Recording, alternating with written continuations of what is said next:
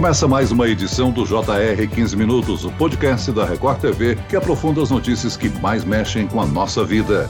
O setor de turismo foi um dos que mais foram impactados nesta pandemia. A necessidade agora é de ficar em casa e se proteger, só que o recolhimento de boa parte dos brasileiros afetou o turismo interno e as fronteiras fechadas afetaram a chegada de estrangeiros. O que será do setor de turismo quando a pandemia chegar ao final? E como resistir até lá? Eu converso agora com o vice-presidente da Associação Brasileira das Agências de Viagens, a ABAVI, Edmilson Romão. Bem-vindo, Edmilson. Wilson. Obrigado, Celso. É um prazer. E meu parceiro nessa entrevista é o repórter da Record TV, Luiz Carlos Azenha. Olá, Azenha.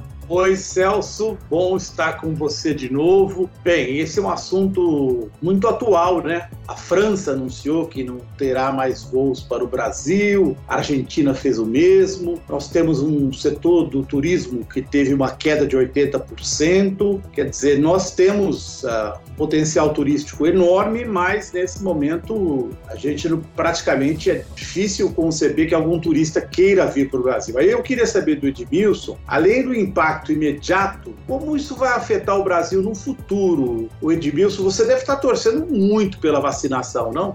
Nossa, Zenha, e como, né? Todos nós aqui que trabalhamos com turismo, no agenciamento, que é o elo, né? de todos os, os, setores e óbvio, né, o turismo, o trade todo, o que se fala todos os dias é quando é que nós teremos a imunidade de rebanho pela vacina, né, que chega aí perto dos 80%, como diz os especialistas. Então, nós precisamos muito dela, né? E é ela quem vai dar a segurança para as pessoas voltarem a sair das suas casas e poder viajar, né? Viajar dentre uma das outras tantas coisas que elas vão querer fazer, né? Como encontrar os amigos e a família. E nós estamos num momento realmente muito delicado, né? Já eram poucos e cada vez menos países fazem esse intercâmbio de entrada e saída com o Brasil. E o que vai fazer com que essa fase tenha uma melhora é a vacina, né? Nada vai acontecer sem que a gente tenha uma sensação de segurança de poder sair de casa e voltar sem ser infectado. Ô Edmilson, eu imagino que você esteja torcendo muito pelo turismo interno, né? O externo talvez demore bem mais para ser retomado por causa dessa história da variante brasileira, né? É verdade. Como lidar com isso? Você acha que vai ter que investir mais na, na propaganda do turismo interno? O que, que você está pensando dessa situação? A gente vai ter que se reinventar com relação aos nossos destinos, né? Vou falar aquilo que vocês já devem ter ouvido muitas vezes: o Brasil é um país continental com milhares de maravilhas naturais para poderem ser visitadas visitadas, mas isso é muito pouco e mal explorado por vários motivos, mas eu acho que o principal é a promoção mesmo, né? Qualquer pessoa, né? Quando ela começa a acender ou começa a ter uma reserva e pensa em viajar, o destino que ela pensa é um destino do exterior. Ela não pensa no destino nacional. E agora o que nós temos é isso, né? Edmilson, em relação à situação de momento das empresas do setor, redes internacionais de hotéis, elas têm mais fôlego para resistir, mas os profissionais como guias, bugueiros de praias, por exemplo, sofrem mais, não? Há algum programa ou movimento para ajudar nesse momento de restrição esses profissionais independentes? Temos pouquíssimas a não ser coisas da iniciativa privada, né, movimentos da iniciativa privada, nem da iniciativa privada, de pessoas, de associações de, de pessoas e alguma coisa de promessa pontual de governos locais, a gente não tem nenhum, nenhuma ajuda prevista, é, quer dizer, prevista tem, mas ainda não efetiva, né? Então, nós estamos com mais de um ano de atividade parada. A gente teve uma, um reaquecimento aí do último trimestre até fevereiro desse ano, mas o que não era suficiente, assim, vamos pensar numa média, né? 2019 foi o último ano cheio que nós tivemos de viagens. O setor não conseguiu se recuperar nesses meses de reaquecimento a 40% do que tinha. Então, óbvio que isso impacta todos esses atores, né? Como você mesmo disse, os bugueiros, os guias, os restaurantes, todos aqueles que dependem efetivamente da receita que o turismo traz. Todo mundo está esperando vacina e se virando como pode, né? E não está muito fácil. A gente vê muitos dos players do mercado, hotéis, empresas que trabalham no setor terrestre, como transfers, a cada dia que passa diminuindo essa quantidade de pessoas, de empresas, porque o caixa de todo mundo é finito, né? As possibilidades financeiras de cada uma vão se esvaindo até o ponto em que não dá mais para segurar. Edmilson, há uma estimativa de quantos empregos diretos e indiretos foram extintos? Nós éramos responsáveis por 8% do PIB e nós temos aí pelo menos um milhão de pessoas fora do mercado de trabalho dependentes do turismo. Essa conta, ela pode ser muito maior, Celso, porque o turismo é um, um segmento que movimenta mais de 50 setores, da querosene do avião ao o pescador que leva os frutos do mar e os peixes frescos para os restaurantes. A gente tem mais de 50 elos dessa cadeia que foram afetadas e muitas delas dependeram muito do turismo. É, venha você ver aí Gramado e Canela, Porto Seguro, Porto de Galinhas, todas as cidades que dependem quase que 100% da atividade turística e todos eles estão passando por muitas necessidades. Agora, Edmilson, como alternativa de tentar reduzir a pressão que a pandemia causa, algumas pessoas estão optando por ficarem isoladas. Pequenas pousadas e hotéis têm investido nesse público, não é mesmo? Mas devem enfrentar a concorrência forte de sites de compartilhamento de imóveis. Esse movimento tem sido um alívio para parte do setor turístico, não? Olha, Celso, as novas tecnologias que propiciaram e novas formas de você se hospedar e, e, e outras formas de fazer turismo, elas não vieram para tomar lugar. Eu acho que elas vieram para agregar. Mas é óbvio que entre, assim, conscientemente, né, numa pessoa que vai fazer uma viagem, se ela tá hoje, quando você está falando de turismo, você está falando de isolamento também, né? É, se você se mantém isolado em casa, se você for sair da sua casa, você também vai querer manter esse cotidiano fora dela. É muito mais fácil você ter uma estadia em um lugar compartilhado, né, num, num desses sites, do que num, num hotel ou, como você disse, você procurar esses roteiros mais exclusivos com pousadas hotéis menores que você consegue ver como é que está sendo feito o manuseamento e a sanitização do lugar. Então tem uma mudança de comportamento, mas tem lugar para todo mundo. A questão é, não é nem que tem lugar para todo mundo, né? Quem quer efetivamente viajar. Hoje nós estamos numa faixa muito restrita de pessoas que estão fazendo isso. Qual é a taxa de ocupação dos hotéis do nosso maior destino turístico? É o Rio de Janeiro. Eu não sei se o Salvador passou o Rio ou não, mas você sabe do Rio e de Salvador, por exemplo?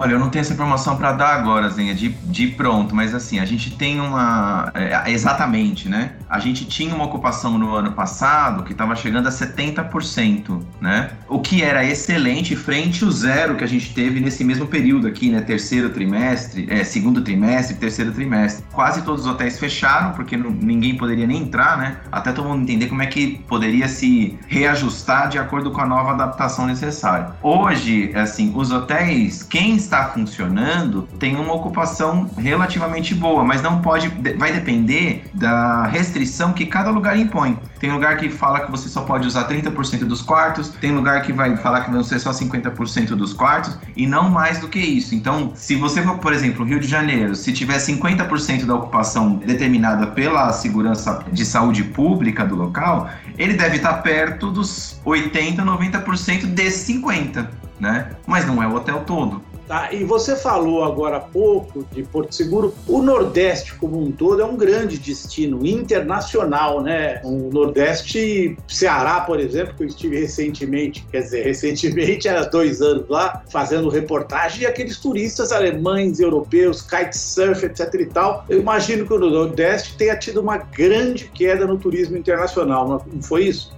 Sim, o baque para eles foi grande, né? A gente vê o, o, Nordeste organizadamente trabalhando melhor a sua potencialidade de turismo de praia, né? É, no Brasil de uma forma trabalhando isso de uma forma muito boa dentro do que é possível, né? Dentro do que se tem. E, a, e uma grande parte desse público, você falou até o Ceará, Fortaleza, ela tinha até voos direto da Europa, que tinha sido inaugurado em 2018 pela Air France é, e a KLM, que estavam vindo a semana inteira trazendo turistas, além dos que já tinha, né? Tem muito é, europeu que tem casa no, na, no Nordeste. Muitos, muitos. Essas praias que todo mundo quer ir, por exemplo, São Miguel dos Milagres, muitos dos donos do, dos imóveis são europeus, né? Então... E eles, obviamente, sofreram um baque porque não se podia vir e não se podia voltar, né? E, assim, o turismo é uma atividade muito importante para o Nordeste e, assim, estão sofrendo demais com isso. O Edmilson, o turismo importante, São Paulo. São Paulo é a capital do turismo do negócio, né? Aqui a gente tem essas convenções que lotam hotéis. Quer dizer, tem aquelas semanas, naquele passado remoto da gente, que não tinha vaga no hotel em São Paulo. Eu imagino que essas pessoas devam estar passando, passando muito mal, não? Sim. O setor de eventos, ele foi a zero, né? E ele tá a zero há um ano. Zero, zero. Porque você não pode ter aglomeração, né? que é óbvio, né? Por conta da transmissão do vírus. Nós tínhamos aí eventos que vinham sendo liberados, né? Em capacidade aumentada, 50, 60, chegamos até 300, se eu não me engano, e que voltaram a ser zero. Não se pode mais fazer. E assim, de novo, o, os equipamentos turísticos e os agentes que trabalham, eles se prepararam para poder fazer isso. De novo, não se tem notícia de você foi em um evento que tinham 50 pessoas, que tinha distanciamento, que tinha protocolo de segurança, que tinha máscara, que tinha teste em alguns deles, de alguém que tenha pego Covid num, num, num, num evento como esse. São Paulo respira isso, né? São Paulo, como você mesmo disse, é a capital do negócio, é a capital do evento, a grande parte do PIB passa por aqui e a maior parte dos eventos eram feitos aqui, né? Nós tínhamos cerca de 3 mil eventos acontecendo em São Paulo por ano. Imagina 3 mil eventos e hoje a gente ter a quantidade de gente que tinha trabalhando nisso, por trás da produção disso, da organização, e hoje nós temos nada. Então, imagina o quanto que isso impacta nas receitas de, de impostos, mas diretamente nas receitas que eram distribuídas para as pessoas que trabalhavam nesse sistema, né?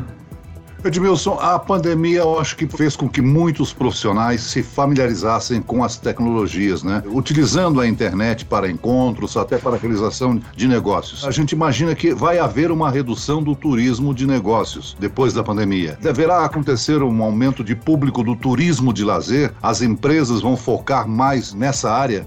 O turismo já vinha numa mudança, né, por conta da capacidade econômica do país. Mesmo assim, a viagem já, já estava dentro da cesta dos brasileiros de, de utilização e ela já vinha tendo uma mudança por conta de destinos, temporalidade, distância, né? Então a gente já, já vinha observando uma diminuição do tempo de permanência, uma diminuição do, do distanciamento, né? E essa tendência ela foi acelerada com, com a pandemia. Então, falando do lazer, a gente acredita que, acredita não, certo que tem uma demanda reprimida, né? Muitas pessoas não viajam, ou não viajaram, ou viajaram pouco, por conta da falta de possibilidade, da falta de segurança. E quando isso voltar, a gente espera um aquecimento muito forte. Sobre o turismo corporativo, é uma incógnita, porque a gente vê em alguns casos, em lugares onde a gente já, tem uma vida normal, por exemplo, na Nova Zelândia, na China, as viagens corporativas elas tiveram um aquecimento também muito forte porque as pessoas precisavam do contato. Mas a gente vai ter que ver como é que vai ser a realidade do Brasil. As apostas hoje aqui são que a gente vai ter um turismo de lazer regional, nacional, né? Muito forte, a procura por esses destinos vai ser é, muito forte, então é, os destinos também precisam se preparar para essa retomada. Ainda a gente não sabe como, porque todos estão de alguma forma em frangalhos por conta da situação. Mas o turismo corporativo a gente vai precisar observar. Certo que muitas das viagens que eram feitas, hoje elas devem ser encaradas como desnecessárias, mas ele também deve se recuperar, mas vai demorar mais. Eu queria que você nos desse uma previsão do setor está esperando retomada para quando? E aí eu vou acrescentar uma pergunta, porque a imaginação de que a pandemia vai embora, é, ela é falsa, né? Mesmo com a vacinação, as pessoas vão continuar usando máscara, distanciamento social é possível que continue, quer dizer, não vai ser uma volta repentina com tudo aberto. E depois eu queria que você falasse um pouco desses destinos, quais são esses que vão, na sua opinião, ter uma retomada rápida, esses regionais? Primeira pergunta sobre a, a forma de viagem, né? Da, do, do, distanciamento e tal. Realmente, como você disse, isso não vai mudar. É, a gente vai ter aí por mais alguns anos, não vão ser alguns meses, distanciamento, protocolos de segurança, máscara. É, a gente está vendo movimentos que, por exemplo, a IATA, que é o órgão que regulamenta a aviação internacional, é, desenvolveu um passaporte digital onde você consegue vincular lá o seu o PCR que você tem que fazer para poder apresentar e poder viajar para fora, transformá-lo de forma digital para você poder embarcar. E vai ter uma conectividade aí com, com os países e com seus órgãos de saúde para que ele seja oficializado. A gente vai ter uma restrição, mas eu acho que é uma restrição legal e boa para que as pessoas consigam entrar e usufruir dos lugares com segurança. E os destinos, assim, que você perguntou, a gente tem assim. Eu acho que o Nordeste brasileiro deve brilhar aí nessa, nesse retorno, as capitais, mas essas cidades que estão também que não estão tão perto, mas podem é, trazer uma sensação de mais exclusividade, né? Maragogi, São Miguel dos Milagres, Bombinhas, é, e lugares onde você vai ter hotéis com estrutura para poder suportar as pessoas passarem esse tempo com segurança e organização. Muito bem, nós chegamos ao fim dessa edição do 15 Minutos. Eu agradeço a participação do vice-presidente da Associação Brasileira das Agências de Viagens, Edmilson Romão. Obrigado, Edmilson. Eu que agradeço, foi um prazer conversar com vocês. E agradeço a presença do repórter da Record TV, Luiz Carlos Azenha. Azenha. Obrigado, Celso, Edmilson. Eu vou pro Jalapão e vou com o meu carro, tá? É o indicado, é o mais seguro. Esse podcast contou com a produção de Homero Augusto e dos estagiários David Bezerra e Larissa Silva, sonoplastia de Pedro Angeli, coordenação de conteúdo Camila Moraes, Edivaldo Nunes e Luciana Bergamo, direção de conteúdo Tiago Contreira, vice-presidente de jornalismo Antônio Guerreiro. E eu, Celso Freitas, te aguardo no próximo episódio. Até lá!